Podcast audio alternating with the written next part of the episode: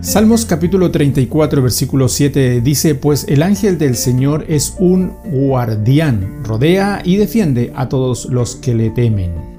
Hubo en Israel un hombre joven que desde pequeño temía a Dios, cuya vida se caracterizó por ser sin tachas, vivió rectamente, era inteligente, sabio, lleno de conocimiento científico y además de ser joven, era de buen parecer y vivía conforme a los mandatos de Dios este joven propuso en su corazón no contaminarse. Él era el profeta Daniel. Cuenta la Biblia además que Daniel era reconocido por su buen juicio, a pesar de lo cual fue perseguido por quienes lo envidiaban y usando artimañas lograron que el rey lo enviara al foso de los leones. Sin embargo, la boca de estos fueron tapadas y a pesar de encontrarse hambrientos no pudieron hacerle daño alguno, debiendo ser rescatado del foso por el mismo rey.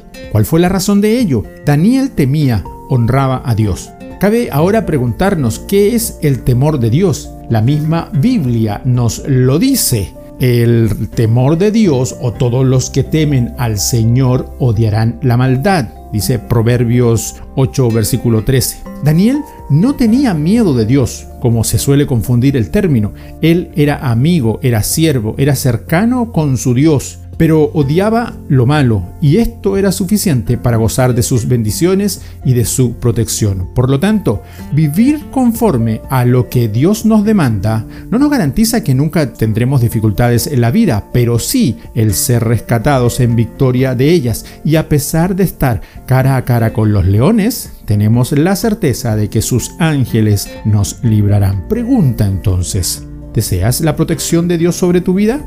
Aborrece el mal. Bendiciones.